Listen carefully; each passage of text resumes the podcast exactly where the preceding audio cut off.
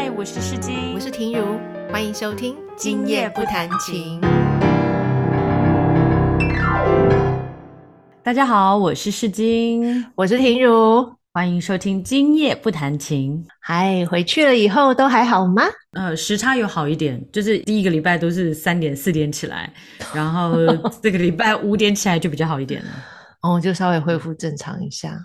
对呀，那小孩呢？小孩的适应，他有没有一直念念不忘台湾的好吃的东西，或者是想念家人？有，然后但是他他时差就很很容易就好了。本来其实就是回来英国时差比较好调，因为好像是地球自转，然后你好像是顺着那个地球自转回来，所以回台湾是逆方向，所以就会比较难调。你有听过这个原理吗？没有。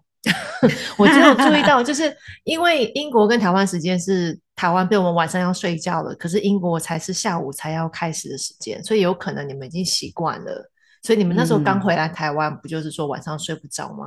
对啊，每天都夜夜笙歌。不过台湾就是有很多好吃的东西，还是可以去买，便利商店都二十四小时，就很好。那很好笑，因为我姐我姐的钥匙是那种就是电动自动的，然后就会说“您好，已开门”。我现在小孩中文讲的好好，真的，我说开开门，然后就是“你好，请开门”，然后门已关了，很好玩。小孩子其实学很快，哎，就是对啊，学的蛮快的。对啊，对呀。好啊，我们今天已经来到了我们 podcast 的第九集了，对不对？好快哦，第九集好快哦，真的好。而且而且，我们现在开始有好多留言哦，就是今天又收到有一个，好像是你的狗友们，就是说留了，反正就是听到这种互动就觉得很开心，所以请大家多多帮我们留那样子。嗯，对啊，就很开心，谢谢大家的支持。对，所以今天呢，我们要来拉回来音乐一点点，就是我们的专场，应该说是试镜的专场。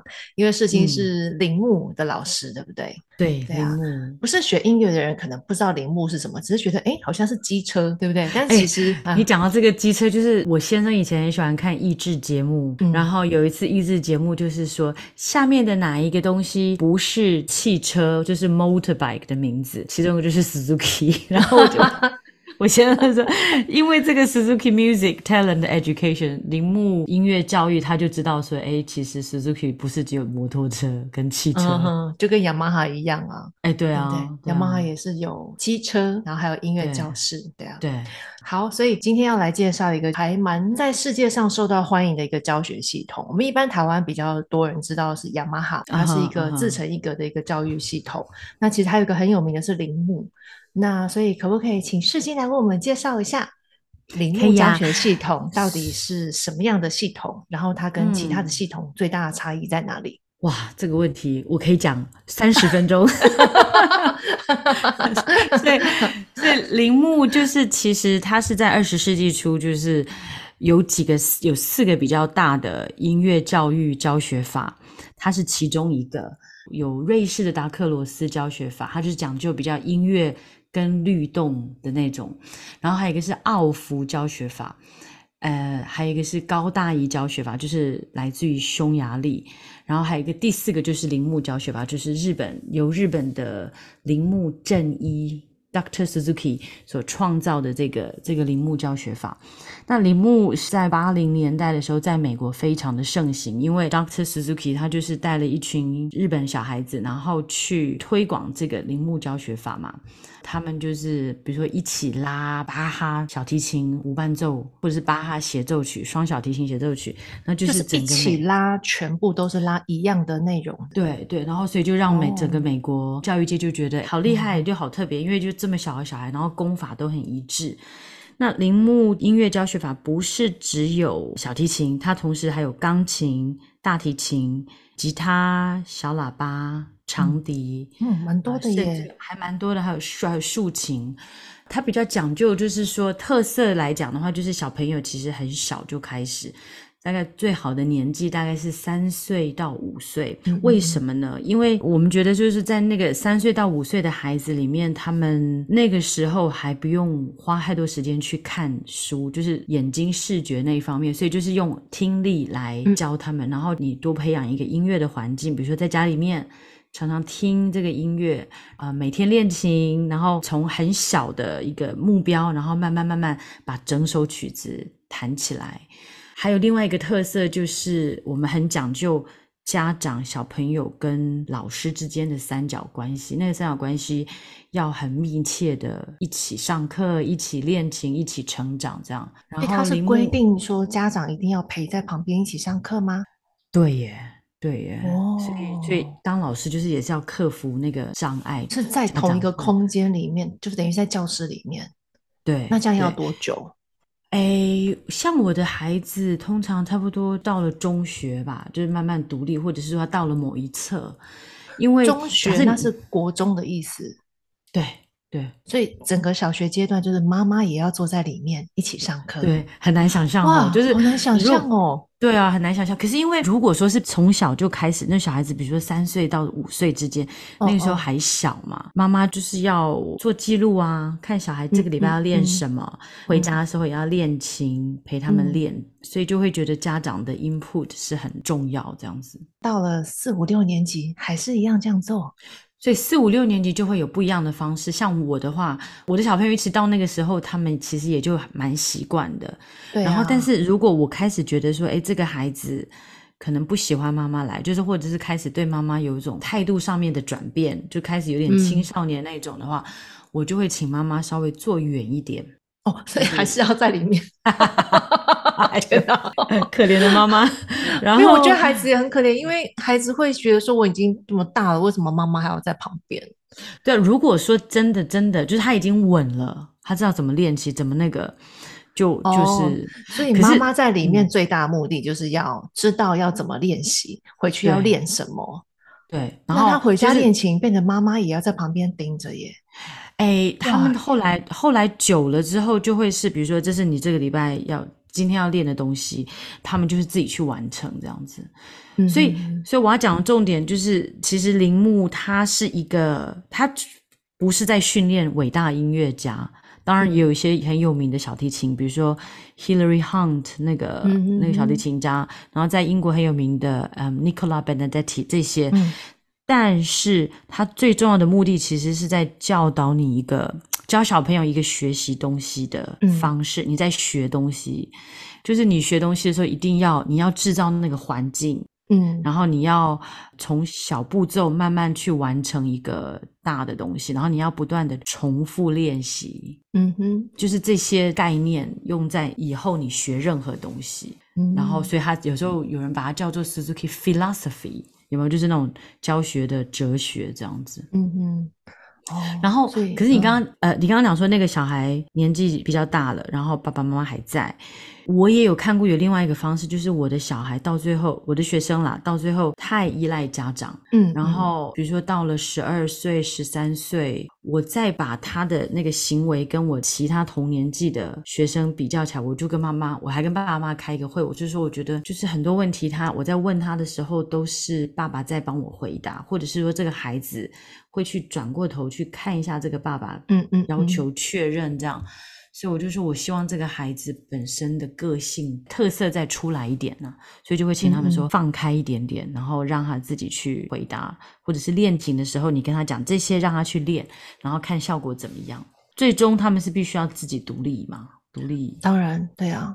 不过这倒是让我想到，在英国应该也都是双薪家庭比较多吗？还是不一定？不一定哎，不一定。哦，因为台湾双薪家庭其实还蛮多的耶。觉得有时候有点困难，除非是上课是安排在周末。对啊，当然啦，就是孩子放学以后，当然就是父母亲带来是可以一起上课，其实也是行啦。只是说，有些妈妈会觉得来上课，她刚好可以去买菜，可是她就 又要在里面，然后等于是妈妈也要一起做功课。所以，所以那个一开始来上课的时候，就是我们都会跟家长沟通沟通，然后要看他们有没有办法这样子来配合。我觉得，因为家长会比较掌握孩子的学习跟老师的互动，嗯嗯嗯，所以反正就是会跟他们沟通，然后当他们不行的时候，我们也会。讨论一个方案，就是说让他慢慢慢慢独立，或者是说，假设家里面有谁要突然间要回去工作啊，所以那个形式恋情的形态会改变啊，或者是什么，我们就会努力的配合这样。嗯嗯嗯，对，听起来很恐怖。我觉得你好像被吓到，就是跟因为这个真的是跟一般我们在教课不太一样的方式。嗯，对，因为一般跟我小时候也不一样。对，因为一般不会要求说家长一定要坐在里面，我反而会比较倾向说。家长，你可以一起一起来，但是不要在同一个空间里面，因为像我家的琴房是玻璃门嘛，所以家长可以在玻璃门外，他一定还是看得到也听得到，但是给孩子一点点空间，让他有一个独立的感觉。我我比较希望是这样子，但是家长还是能够知道他的状况。对，这样子也蛮好的。所以当被要求说一定要坐在里面，然后还要在旁边做笔记啊，然后回去要好好怎么样盯你，这个就是一个。很很大的不同，可是那个就是他们来之前，就是他们要开始上第一堂课之前，对不对？他就会知道他必须要这样子做。嗯嗯然后或者是说，他可能是看到我其他孩子，他觉得他们表演的不错，然后他也希望他的孩子能够变成这样，那他就会自己有那个认知。对。不过我现在在回想，你刚刚问我说英国双薪家庭多吗？其实好像我的学生里面蛮多都是有一个家长是工作，另外一个就是会带。带着孩子去这些课，或者是在家工作，就比较有弹性。尤其是自从封城之后，在家工作的比例变高了。对，然后很多工作也都比较 flexible 这样。嗯嗯嗯。那你当初一开始怎么知道铃木教学法？跟你怎么样踏进去这个圈圈的？我大学的时候就有念这四个教学法嘛，然后所以。那个时候学校很好啊，就是有从瑞士回来，然后修达克罗斯的一个老师，那我现在忘记老师叫什么名字，好丢脸。没关系，没关系。然后也有也有奥福课，然后但是就是没有铃木。那所以我那个时候在英国工作，本来一直都很想要做艺术经纪人，我就在一个艺术经纪公司做了四年。后来觉得好累哦，就是音乐会都要是最后一个回家，主要是我从小就是很怕。一个人走路回家的那种感觉，晚上走路回家，我就会很像个神经病，一直一直看有没有人在，真的。然后我还在很多预想的、预设的那种就想法什么的，所以我就不是很喜欢那个感觉。然后所以就开始觉得要稳定下来了，这样。所以刚好我就查了达克罗斯、铃木、奥弗，然后就觉得铃木其实。很有趣，然后我又去参观他们的 Open Day，然后就看到小孩子弹的，哎，真的弹的很好，就是年纪六七岁，然后会弹那个巴哈的 Partita 的那个及格舞曲，嗯，然后你就觉得哦，好厉害哦，然后他们怎么做到？所以就是在更深一一层的去，然后就这样子就从二零零七年一直到现在，哇，很久哎，哎你，我觉得好有趣，二零零七年刚好也是我踏进要开始弹舞蹈伴奏的那一年。真的，同一年呢，哇，好久啊，真的 哦。好，以后可以再讲那个。我们先回来，对，我们以后要讲舞蹈伴奏哈。好了，再说再说，一直拒绝谈这个话题。好，对啊，所以哦，所以你那时候就开始就是不断的，哎，他是要很多的受训，是不是？就是哎，我们有五级嘛，总共分成五级，那就是根据。书来看，总共有七册。钢琴的话有七册。那第一集就是五级，是说钢琴的级数有分五级，但是有七本书，还是不是不是是老师的级数有分成五级。老师的级数分五级，哦，对，从 Level One 到 Level Five。书籍的话是有七本，然后这七本其实不是铃木自己专门设出来的钢琴曲，就像选集。嗯，就是我们也会选巴哈的小步舞曲啊，贝多芬的奏鸣曲啊，然后还有什么。Clementi 的小奏鸣曲，很像台湾很多人在弹的钢琴小曲集那种概念，哎，有点像，有点像，就是什么作曲家都有，什么作品都有，然后照着程度去做一些安排设计。嗯嗯嗯，对。然后当初是铃木旁边的一个钢琴老师叫做 Doctor Katoyuka，把整个钢琴的教材统合起来。然后，所以你真正在练在受训的时候，他就会告诉你，你要一首一首学，然后每一首都有它的原因在那边。比如说，呃，我们通常就是先教小朋友先学右手，把右手控制好之后，然后再练左手。左手的话就会有，比如说你那种伴奏有没有阿尔贝提哆嗦咪嗦，然后大家会要求你要把它弹的，就是哆嗦咪嗦，就是那个大拇指要小声什么的。然后这些基础，你到第三册的时候就会是什么小奏鸣曲啊，然后小奏鸣就会比如说那种咪哆咪哆咪哆哆嗦咪哆咪嗦哆咪嗦哆咪嗦那种，就可以帮助你。就是它的那个技巧的设计是有原因的，这样子啊。嗯哼。再回到我刚刚说，你要问我说受训，所以就是我第一册第一集受训大概花了一年的时间嘛。嗯。然后第二、第三都是各一年，然后到了第四集的时候，我就有稍微停一下，因为那个时候。第一个是学生还没有到那个 level，再来就是说刚好也碰到怀孕啊什么的，然后其实他们觉得你要有学生含那个级数，然后你再来教你会更懂这样子。嗯。所以他有非常清楚的一个教案搭配着每一集，嗯，对不对？然后就要求你要怎么样教，每一首要怎么教。所以他就是那一册里面，假设有十首曲子好了，他就是告诉你说，你要第一首教完，学到什么才能够进到第二、第三、第四这样子。然后至于每一首学的快慢，因为像你刚刚说先学右手嘛，然后之后再学左手，再合手，其实。从学分手到合手的过程，每一个小孩子可能需要的时间是不一样的。所以就是还是可以依照他们的时间去调整学习的长度，对不对？对对。哦。所以在受训的时候，我们还很讲究，就是说老师你要去看别的老师上课，然后其实看一下怎么样去教别人的小孩，嗯，教别的小朋友，就觉得其实受益良多。对耶，对耶。哦，所以你要去已经在教的铃木老师去那边旁听他上课，然后学生学生 哇，那好热闹！你们里面有四个人呢，还有老师、学生。家长啊，还有受训的老师，他们常讲说，就是其实会希望，就是说，当一个铃木老师，你要常常就是看人家的课，然后你也要习惯被人家看课。嗯哼哼，对对。我刚刚还漏讲了一个，就是铃木的小孩还有一个特色，就是我们会蛮鼓励他们多多表演。嗯，多多表演的状况就是说，因为我们的课里面就是一个学期里面，你每个礼拜都会有一对一的课，然后我自己的话就是每一个学期会有两次的。团体课，你所谓的一个学期是指多长的学期？十个礼拜哦，十个礼拜就算一个学期。对，一期哈，台湾讲一期嘛，对不对？哦，呃，对，一期，因为一学学期，我就会想成是学校那种大概四五个月的长度的学期，所以你们是一期十堂课，然后会有两次团体课这样子。对，可是英国的英国的学期其实就是十个礼拜，因为英国的学制是一年有三个学期。嗯嗯，然后就是一个学期大概十个礼拜到十。二个礼拜左右这样，然后中间再休大概一个月到两个月这样，大概休一个月，就是比如说圣诞节啊、复活节啊，然后在暑假这样。嗯嗯嗯，哦，所以他就刚好就是跟着这样子安排。对对，嗯，所以他就会有单独的个别课跟团体课。然后团体课的话，就是上，所以比如说一起弹一首歌，嗯，然后你要想象这对小小孩还蛮难的，嗯，就是对啊，就是要跟人家这从此可你同时也要知道说你熟不熟这首曲子到底有多熟，然后你能不能跟人家合起来？哦，对，所以你们团体课就是除了跟人家合之外，其实也是要弹给彼此听的概念嘛，吼。对，所以就是。然后最后我就会说，哎，我们来玩那个叫做表演课，就是把你你就准备一首曲子，然后弹给大家听。然后，对啊，对啊，就是练习练习表演。嗯，可是啊，就是我从我的孩子身上发现，哦，原来不是每一个小孩都喜欢表演。表演，对，有人真的就是没有办法表演。但是以前没有当妈妈的时候，都会觉得说，就是还是老师的时候，就会觉得，哎，用团体课一定每个人都会很喜欢呢。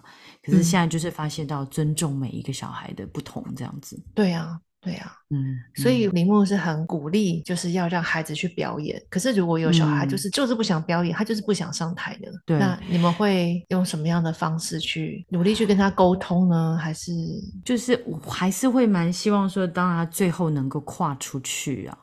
然后有的时候就是在等大一点。可是我真的从来没有碰过，除了我自己的小孩以外。然后，所以，所以我自己的小孩，我有点不太知道是因为我的关系，但是他后来他有在唱歌，有去表演唱歌，我就觉得，对呀，就是你说在下面痛哭流涕那一次，对，我觉得，所以我觉得那应该就是就我的关系了。那也不一定啊，我觉得就是孩子嘛，每个人就是都不太一样啊。对啊，对啊，对啊。这样其实还不错我觉得听起来铃木真的是一个很有他自己一个系统的一个教学法。对，然后但是他也有受到一些批评，然后我也知道，比如说人家就会觉得说铃木小孩都不会看谱，看谱，对，这也是我以前对铃木最大的印象，就是他都不会看谱，都是用听的。对，其实有很多状况，有一个状况是，比如说他们是很小就开始学了嘛，三岁到五岁之间就开始学。所以那个时候，可能那个老师可能就是着重在让他会弹，先把手跟姿势，然后什么什么把它弹出来。可是当他要开始介绍看谱的时候，小孩可能有很多种种的原因没有办法继续上课，所以换到下一个老师，然后下一个老师可能就没办法找铃木，或者是有时候可能是。家长没有在配合，没有办法在有没有像你讲，不能够在看课，不能够在陪练，然后所以就是那种中途断掉的小孩，但是他还没有等待整个铃木的教学能够让你开花，因为我通常会发现到大概要五年的时间，你才能够看出整个铃木教育给这个孩子带来的效果，包括说表演能力，包括看谱能力。对，可是他如果中途离开的话，其他的老师就会觉得啊，你们这些铃木小孩都不会看谱，对，然后弹弹的还不错。然后怎么会看谱看成这样？所以这就是一个问题，这样哦，这样其实有点断章取义耶，对不对？其实对，而且有点不太公平。还有另外一个状况就是看你这个老师怎么弄。所以像我现在比较有经验嘛，因为已经教了十五年，所以就会在小孩子一开始的时候就赶快教他们，你要练习打节奏，你要练习看这个音符，你要知道线上音经上线上防防止人家说，哎，那个 Ginger 老师都不会的学生不会看谱，万一对啊，不过。最近有一个学生就是交给另外老师，然后老师批评也是说他看谱不太好。但是其实你就真的有时候在想，有时候那个老师这样在讲的时候，我当然就会自省啊。可是有的时候也是，有时候人家会有一种观念，就是已经觉得说，哎，铃木小孩看谱不好。嗯嗯。可是假设说你今天一个十几岁、十十三岁的小孩得到八级，那个八级你要去拿到八级的那个视奏的那个能力，其实蛮难的。嗯，像我自己觉得我的视谱能力好，也是到了差不多高中、大学才比较快。然后你如果去看那个皇家检定的八级的视谱，是视奏的那个，我觉得其实很多那个小孩，如果说虽然是八级的 level，但是他不见得视谱嗯是好。我觉得英国起码是这样子啦，我不想台湾搞不好台湾小朋友视谱更好。嗯，你不可能要求他那么小，然后视谱能力就很好，这个我觉得真的有点难。对啊，但是其实其实说真的。你硬练这都可以练得起来，但是其实视谱是真的骗不了人啦。所以视谱还要再多，就是你可能要参加管弦乐团，你可能要参加呃三三重奏、二重呃四重奏、双钢琴那些来练习这样。嗯嗯嗯，要不然就是你练的曲子要量要够多，对对，才有办法。对啊，哎，我我跟你讲，我忘了讲一个很重要的重点呢，嗯，就是我们在收学生之前，我们都会鼓励可能会成为我学生的家长来看课，然后来做决定。哦，所以那个就是他如果想要进入铃木的课程的时候，要先去看课，要看多久？呃，看到那个学生 ready 为止，所以以前我都会觉得一两堂课就好。可是后来现在我就会跟他说，你们可不可以看大概至少六个礼拜到一个一个一期，就是十堂课。然后，因为来看课的时候，你可以知道你喜不喜欢我的教学方式，然后你觉得你的小孩适不适合被我教？因为你是妈妈，你应该会知道说，哎，你不是爸爸，你会知道我的样子会不会是你小孩会需要的。然后再来就是你们来的路程当中，小孩会不会太累？这个时段适不适合你的小孩？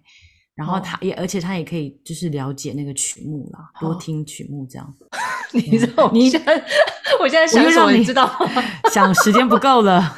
不是不是，我在想说，哇，教室好吗？有六个人呢，上课的老师、学生、家长，然后还有看课的老师，跟看课的小孩，跟看课的家长。对哦，大家各有各的目的耶。看课老师其实很少发现，通常都是在 workshop 才会发现呢。哦，一般比较不会去人家家里这样子哦。对啊，对啊，啊，所以你看，我都想这些有的没的。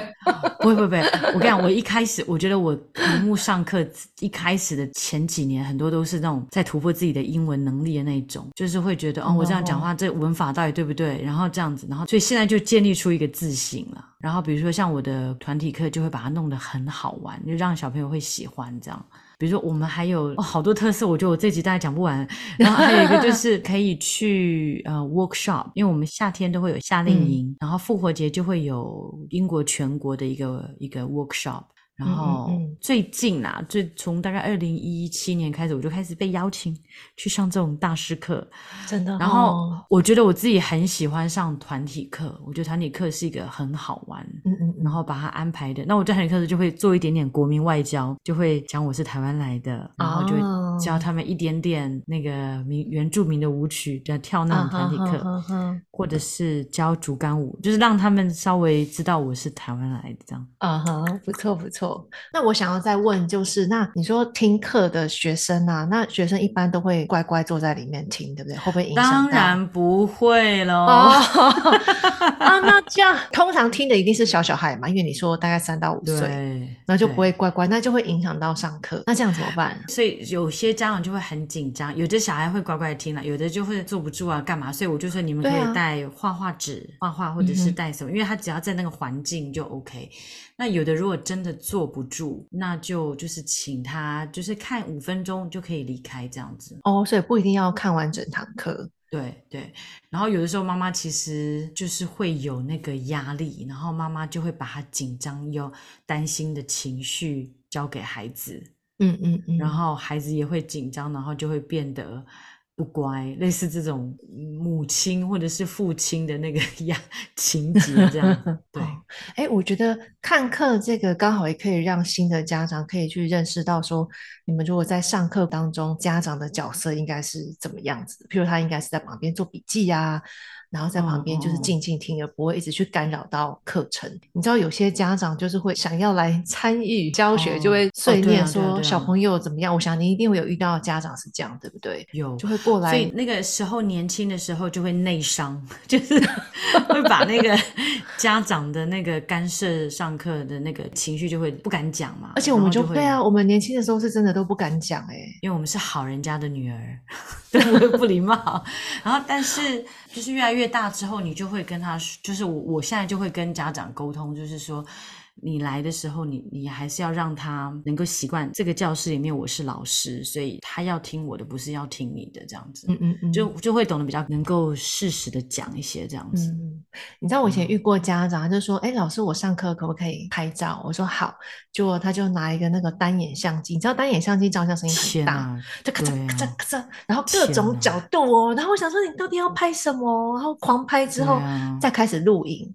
我想说，有有有需要拍成这样，然后每次上课都这样。每堂课都这样子。对，我觉得其实真的很干扰。可能他的孩子嗯已经很习惯，就是妈妈的行为是这样子，所以他可能对觉得无所谓。可是我会觉得被干扰，就是你一直不断的发出那个很大声的拍照的噪音，然后再那来客厅也在开始拍，因为我也不好意思讲，因为那时候也比较年轻一点。嗯 然后后来我忘记什么原因，反正那个家长也没学，我就觉得哦，还好我自己也松了一口气，因为其实压力很大。对啊，有些东西就是一一个一个慢慢学，像我们就是有音乐会表演的时候，你可以拍照，但是你在位置上面不要走来走去。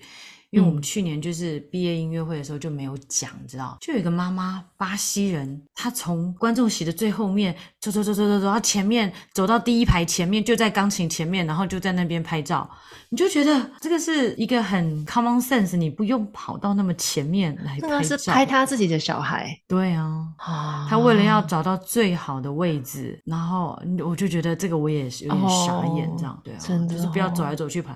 然后有有有一个老师说他要拍他的学生，然后我们也说好，就没想到他是学生在弹的时候，在那边走来走去，拍来拍去，你就觉得你是一个钢琴老师，你怎么会不知道这个东西？他会走到舞台上去，往学生加上观众的角度这样拍吗？对对他要制造一种就是那种效果，你知道，就是对，然后就对，觉得但是其实对效果会很好，但其实蛮干扰的。很干扰啊，对啊，对啊就是很妙，就是说这些东西怎么会没有人想到这样？嗯，我觉得也是一个经验，以后要明言禁止说拍照不可以踏上台现上现。在现在就有讲，现在就讲的很清楚，这样。对啊，因为这样真的不太好。好啊，我知道铃木其实有很多表演的机会，对不对？除了你说，你说每一期会有两次的团课，也是让他们训练弹给不同的人听嘛？对，那其实你们好像有很大型的音乐会，是每一年都会办吗？还是说有地区性的，还是什么样子的？都有，有地区性的，也有大型的。所以就是除了我们自己个人的呃音乐教室的音乐会，就是每一个学期，像我是隶属于伦敦铃木协会，所以是每个学期都会有小朋友都会有。表演的机会，然后最大最大就是明年的四月，嗯，二零二三年在皇家艾伯特厅 （Royal Albert Hall） 这个会有一个全欧洲的一个我们叫 Gala Concert，就是很大很大的音乐会。然后这个以前办过，在二零一五年的时候办过，然后本来在二零二零年要办，可是因为那时候新冠，所以就整个大取消，这样，所以就再延到延到二零二三年。那这个算是整个欧洲区的吗？欧洲地区那个我我可以放找那个 YouTube 的 link，哎，我们可以放 YouTube link 或是照片，把它在我们的粉丝页里面分享。嗯嗯嗯嗯，好不好？好啊好啊好啊，之后可以来分享。对啊，所以参加的人算是很正大，对不对？参加人很多。嗯，他们要经过影片甄选，然后才会被邀请这样子。嗯，对。可是像小提琴的，因为名额比较多，小提琴大概有一千多个位置吧。然后一千多个，那个厅真的很大。你一定是有看过那它是拱形的圆形剧场这样子，然后很传统。它是以维多利亚女王的先生艾伯特公爵的名字定的，这样叫 Royal Albert Hall 这样。对啊，所以就是一千多个人小提琴，然后钢琴。跟什么竖琴、小喇叭，大概才反正总共一千五百个小孩了。一千表演者名单有一千五百个这样吗？对对对，好可怕哦！怎么这么多人？对，那就会有很多哦。但是很多人是齐奏的方式，是不是？对对对对啦，就是齐奏。其实你我不晓得你有没有印象，铃木就是很那种日本人很喜欢，最有名就在那个体育场。然后全部小孩这样哒哒哒哒哒哒哒哒哒哒哒哒哒，就你说是第一册吗？第一册的第一小星星哦，好酷哦，还蛮好玩的啦。哇，那那么多表演的人，只要什么爸爸妈妈、阿公阿妈、弟弟妹妹带去，那整个音乐厅都爆满了。是啊，我们那次二零一五年的时候，那个票是秒杀哎，他们是用网络订票，然后就是听说还宕机啊什么的。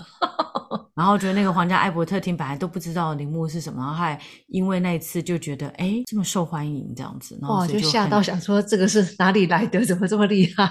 对，然后很快又再给我们第二次的那个 booking 这样，我们下次要订的时候就很容易这样。哇，很棒！所以你也会有学生在那个那一次表演吗？明年四月？哎，希望因为他们现在刚寄出去，然后十对，然后十一月中的时候会出现这样。我们现在录的时候是十一月十一号嘛，嗯，所以就是十一月中的时候应该会知道，希望。